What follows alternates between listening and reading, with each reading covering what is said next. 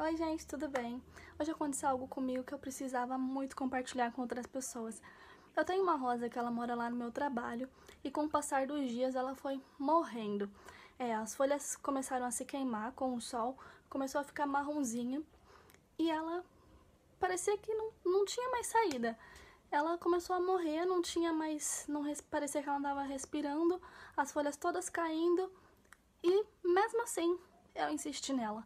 Mesmo assim, eu dava água para ela todos os dias. Mesmo assim, eu conversava, dava bom dia, perguntava se ela estava bem, deixava a janela aberta para ela respirar. E hoje, quando eu chego no meu trabalho, ela está ficando verde de novo, gente. Ela está ficando muito linda. O caule dela, as folhas estão verdes. Eu poderia muito bem ter desistido dela, poderia, porque ela já estava mortinha, mas ela sobreviveu. Ela tá viva de novo e tá bem.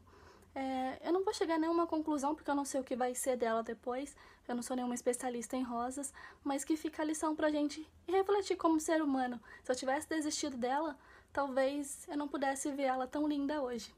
É isso.